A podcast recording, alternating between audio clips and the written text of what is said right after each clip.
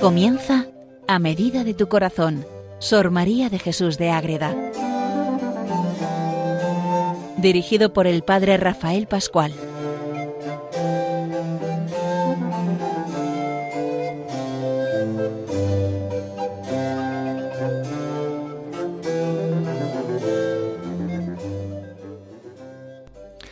Saludo para todos los oyentes de Radio María que siguen este programa dedicado a Sor María de Jesús de Ágreda, la monja mística concepcionista franciscana que vive en Ágreda, en su pueblo, un pueblo de Soria, pegando ya al reino de Aragón y de Navarra, donde tantas cosas suceden en el siglo XVII. Es consejera de, del rey Felipe IV y suceden maravillas dentro de su convento, en su corazón, cuando se pone a adorar al Santísimo, a estar en diálogo con la Virgen María, a escribir muchas obras, entre ellas la principal de todas y más conocida por todos, la mística ciudad de Dios, que es la vida de la Virgen María, la Reina del Cielo, la que nos lleva siempre a mostrar lo mejor que podemos hacer cuando buscamos siempre ese encuentro real con Jesucristo, con los santos, con la Virgen, con los ángeles. Vamos viendo ya bastantes cosas, aunque estamos empezando a entrar en lo que es esta obra, en la primera parte, toda esa preparación de lo que es la concepción inmaculada de la Virgen María.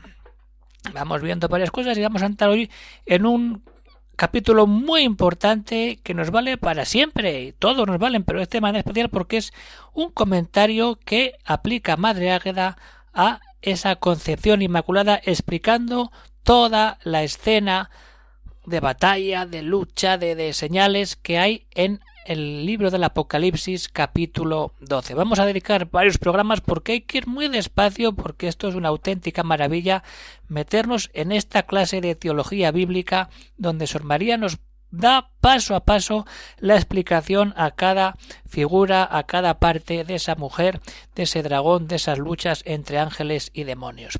Les habla desde el convento de Logroño el padre Rafael Pascual, Carmelita Descalzo. Para empezar a vivir de verdad esta experiencia fuerte del amor de Dios, donde podemos ver todo. Entonces, Madre Águeda, en este capítulo 8 de la primera parte, lo primero que hace es escribir todo ese capítulo, esa escena de la mujer y de la señal. Y lo que pone toda esa primera parte, el punto 94, no vamos a leer todo, vamos a centrarnos en lo que vamos a ver en este programa de hoy. Apareció en el cielo una gran señal, una mujer cubierta de sol, lo primero, y debajo de sus pies la luna, y coronada de doce estrellas en su cabeza. Nos quedamos ahí, pues con eso tenemos para este programa. Ya iremos viendo lo que pasa luego cuando está preñada, que daba voces y que era atormentada, y cuando venga luego la otra señal. Vamos a quedarnos con eso. Esa señal. Aparece en el cielo una gran señal, una mujer cubierta de sol, con la luna bajo los pies y coronada de dos estrellas. ¿A qué nos suena esto? Sino a la representación más común de la Inmaculada que está sobre la luna con ese resplandor y coronada con doce estrellas. Entonces apareció esa gran señal. ¿Y cuál es esa señal? Apareció verdaderamente en el cielo por voluntad de Dios para decir cómo María, unida a los ángeles, manifiesta la intercesión de Dios en favor de los hombres ante el pecado de la humanidad para que todo sea regenerado, renovado y salvado a través de la entrega del Hijo en la cruz que va a nacer y va a ser gestado en el seno de esta mujer vestida de sol que tanto nos lleva a entrar en eso. Entonces, esa noticia que tenían los ángeles quiso manifestarla por diferente muro, modo en pura criatura y en la más perfecta y santa después de Cristo nuestro Señor que había de criar. ¿Quién es esa criatura? Pues la Virgen María, la concebida sin pecado original. Y esto nos hace recordar otra gran señal en el cielo que Sor María trae aquí. Esa gran señal del arco iris, del arco, cuando acaba el diluvio y se abren los cielos y sale el sol, después de que Noé se ha fiado de Dios y ha hecho esa barca y se ha salvado de la inundación que ha arrasado a todo el pecado que había en la tierra. Fue también como arco en el cielo, a cuya semejanza se pondría el de las nubes después del diluvio. ¿Para qué? Para que asegurase que si los hombres pecasen como los ángeles y fuesen inobedientes, no serían castigados como ellos sin remisión. Los ángeles que pecan, que rechazan el orgullo, que en orgullo a Dios, se convierten en demonios, en ángeles caídos como ya lo vimos en el capítulo, en el programa anterior, esa rebelión de Lucifer con toda su legión de ángeles. Pero el hombre, para decir, es criatura preciosa Dios y no, para que no pase eso, va a ser redimido. Y aparece esa señal de la Inmaculada, que es criatura humana, pero es concebida sin pecado original. Y todo eso nos ayuda a ver todo de otra manera decir, es como decir a los ángeles, no castigaré yo de esta manera a las criaturas que he de criar, porque todavía están sin criar, porque de la naturaleza humana descenderá esta mujer en cuyas entrañas tomará carne mi unigénito, que será el restaurador de mi amistad y apaciguará mi justicia y abrirá el camino de la felicidad que cerrará la culpa. Es eso. Es criatura y entonces es como una escalera, María en el cielo con los ángeles y los hombres. María es ese nuevo arco, la nueva generación que viene y que nos salva. Pero ¿qué pasa?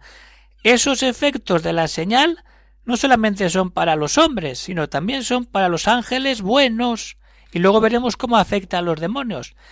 A nivel de hombres tenemos la esperanza de que estamos unidos a María. Los ángeles están felices porque ante la presencia de la Reina del Cielo representada en aquella imagen, dando a entender a los ángeles que pondría en los hombres por medio de Cristo y su Madre la gracia y dones que los apóstatas por su rebeldía habían perdido. Todo viene por Cristo en unión con María. Y tenemos que partir de ahí. Y con la vista de aquella señal se alegran y con la gloria esencial se les acrecenta este gozo, merecido también con su victoria contra Lucifer. Y ven la vara de clemencia que se les muestra en señal de paz. Esto es lo que viven los ángeles cuando están viendo esa señal, esa gran señal, y muchos de los misterios y sacramentos de la encarnación que se habían de asistir y ayudar al imagen humano tienen su sentido desde aquí, y los ángeles ven toda esa maravilla. Pero ¿qué pasa? Que ahora vienen los demonios. Los demonios no soportan esta visión porque es la criatura concebida sin pecado original que no ha estado dominada por ellos. Y ahí es donde todo se revuelve. Como esto fue de gran alegría y gozo para los buenos ángeles, fue también de gran tormento para los malos y principio y parte de su castigo. ¿Por qué? Ahora lo vamos a ver, ya lo hemos dicho. Que luego conocieron que aquella mujer los habría de vencer y quebrantar la cabeza. ¿Por qué? Porque la, como digo, volvemos al Génesis. Y a ti la mujer te herirá en la cabeza cuando tú la hieras en el talón. ¿Cómo representamos a la Inmaculada? Pisando la serpiente, pisando ese dragón, ese Lucifer. Ella está por encima de todo. Todos estos misterios y muchos que no puedo explicar, damos cuenta que este detalle, todo esto que explica más todo lo que nos deja sin explicar, pero que ella ha vivido en oración, Sor María, comprendió el evangelista en este capítulo y más en esta señal grande, aunque lo refiere en oscuridad y enigma hasta que llegase el tiempo. Eso es lo que dice Sor María. Entonces hay que entrar ahí y ver cómo esa gran señal es vista desde la parte humana, desde la parte angelical y desde la parte de los demonios. Y entonces podemos entrar ahora ya a detallar esa visión de la mujer vestida de sol, con la luna bajo sus pies y coronada de doce estrellas.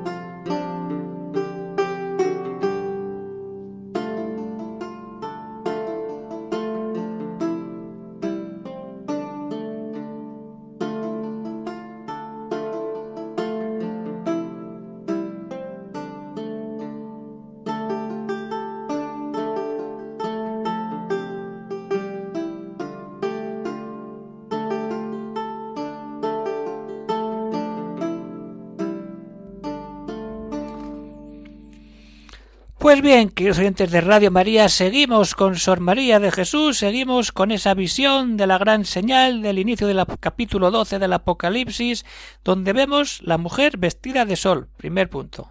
Segundo, la luna bajo sus pies y tercero, coronada de doce estrellas. El sol, ¿cuál es el sol? Pues el sol de la justicia su Hijo Jesucristo, la vida verdadera, la gloria de la resurrección. El sol que dice que estaba cubierta la mujer es el sol verdadero de justicia para que los ángeles entendiesen la voluntad del Altísimo, que siempre quería y determinaba asistir por gracia a esta mujer hacerle sombra y defenderla con su invencible brazo y protección, estar la justicia de Dios, está envuelta en el sol, la luz, ahí no hay oscuridad, no hay más que luz verdadera de ese Dios que se da del todo en la Virgen, en esa mujer. Pero ojo que tenía debajo de los pies la luna. ¿Por qué? Porque en la división que hacen estos dos planetas, estamos hablando del día y de la noche, el mundo, la Tierra y la Luna. ¿Qué pasa ahí? La noche es la culpa significada en la luna. Había de quedar a sus pies y el sol, que es el día de la gracia, había de vestirla toda eternamente.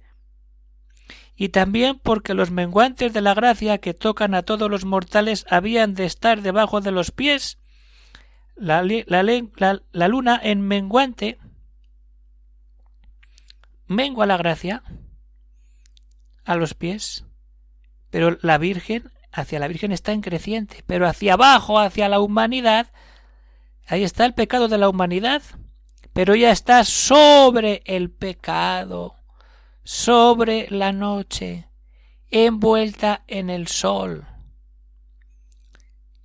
Todo esto hay que entrar en ello y darnos cuenta de lo que supone estar de verdad en esta realidad todo bajo sus pies, y el sol la gracia, la gracia y el pecado. Y ella ahí. Ella ahí. Y nunca podría subir al cuerpo y alma que siempre había de estar en creciente sobre todos los hombres y los ángeles. Era viendo lo importante, sola ella había de ser libre de la noche y menguantes de Lucifer y de Adán. Sólo ella. Aquí está hablando de la Inmaculada. De una manera tan sutil. En el siglo XVII, cuando esto empiezan a leerlo los teólogos, ya estamos viendo, se complica toda la mística de Dios y vienen luego las condenas. Está definiendo la Inmaculada. Sola ella es libre de la noche. ¿Qué manera? Del pecado dice de la noche, pero la noche ya acaba de decir que la noche es el pecado. Por eso tiene la luna bajo sus pies y está envuelta en esa luz de la gracia. Entonces siempre los hollaría, siempre estaría sobre ellos, sin que pudiesen prevalecer contra ella, porque no pueden. Es la criatura escogida por la Trinidad para dar vida a uno de ellos en la carne. y como vencidas todas las culpas y fuerzas del pecado original, ya está, y el actual, ojo, pecado original y que se sigue actualizando y cometiendo. La Virgen está libre de todo ese pecado. Se las pone el Señor en los pies, en presencia de todos los ángeles. Los ángeles están viendo esa escena y se dan gracias y los demonios se revuelven.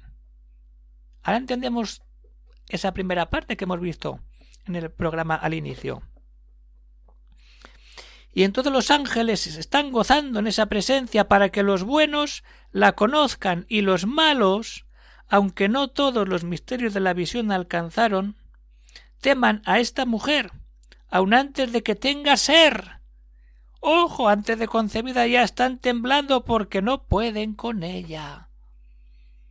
Esto hay que leerlo con mucha calma y disfrutar de estos textos, meternos en la escritura y de ahí descubrir lo que es capaz y lo que es Dios mismo lo que hace por salvar al género humano. preparar la concepción inmaculada de esta mujer. ¿Y qué nos queda? Que está coronada por doce estrellas. La corona plena, plenitud de todo. Sor María nos mete ahora en esa corona de doce estrellas que tiene la mujer vestida de sol. La corona de doce estrellas, claro está, son todas las virtudes que había de coronar a esta reina de los cielos y la tierra. Pero el misterio de ser doce, ¿por qué? Pues porque va a ser por las doce tribus de Israel, a donde se reducen todos los electos y predestinados. Ese pueblo de Israel que se va prolongando de generación en generación a donde se reducen todos estos, como lo señala el evangelista en el capítulo 7 del Apocalipsis. Porque todos los dones, gracias y virtudes de todos los escogidos que están representados en esas doce tribus y en esa plenitud de virtud, habían de coronar a su reina en grado superior y eminente acceso. Por eso se le pone la corona de doce estrellas sobre la cabeza, son las virtudes, son las doce tribus de Israel y son todos los dones y aquellos que coronan realmente a la Virgen María. es una maravilla entrar por aquí, queridos oyentes de Radio María, meternos en el amor de la Virgen y ver ese sol, esa luna y esas estrellas y ponernos a disfrutar de ello, a entrar en esa relación preciosa con nuestra Madre que nos da todo, todo cuando nos ponemos y contemplamos esa gran señal que apareció en el cielo. ¿Y cómo la ven? Los ángeles, los hombres y los demonios. Ese sol de la gracia, esa luna de la noche del pecado y esa corona de doce estrellas que nos envuelve a todos para decir aquí está la plenitud del nuevo Israel, de la virtud y de todo aquello que da vida y sentido a nuestro existir. Pues esto es lo que tenemos para empezar y nos queda materia por delante, que en este capítulo 12 del Apocalipsis que va comentando Madre Águeda en el capítulo 8 de la primera parte de la mística ciudad de Dios. Pues bueno, vamos acabando ya este programa, queridos oyentes de Radio María. Pueden salir alguna cuestión, alguna duda, pues pueden escribir al siguiente correo electrónico agreda radiomaria.es. En estos tiempos de Navidad, donde contemplamos a la Virgen ya que ha dado a luz al Salvador, después de toda esta realidad, pues es bueno que tengamos en cuenta que Radio María hace una gran labor y todo es de manera generosa por eso podemos hacer un donativo y es bueno que hagamos un donativo para que Radio María pueda seguir existiendo y dándonos esta formación, esta facilidad para poder rezar, para poder conocer vidas de santos y entrar en la vida espiritual y crecer en santidad. Pues cada uno, a su manera, con total libertad, puede hacer su donativo en estos días a Radio María a través de la página radiomaria.es. Pues hasta aquí llegamos por hoy. Seguiremos viendo en los siguientes programas todo lo que nos queda por ver del el capítulo 12 del Apocalipsis que Sor María nos detalla en este libro místico precioso de la mística ciudad de Dios. Se despide de todos el padre Rafael, de, todos el padre Rafael Pascual, Carmelita Descalzo, desde el convento de Logroño. Seguimos adelante con todo y hasta el próximo programa. Que Dios os bendiga a todos.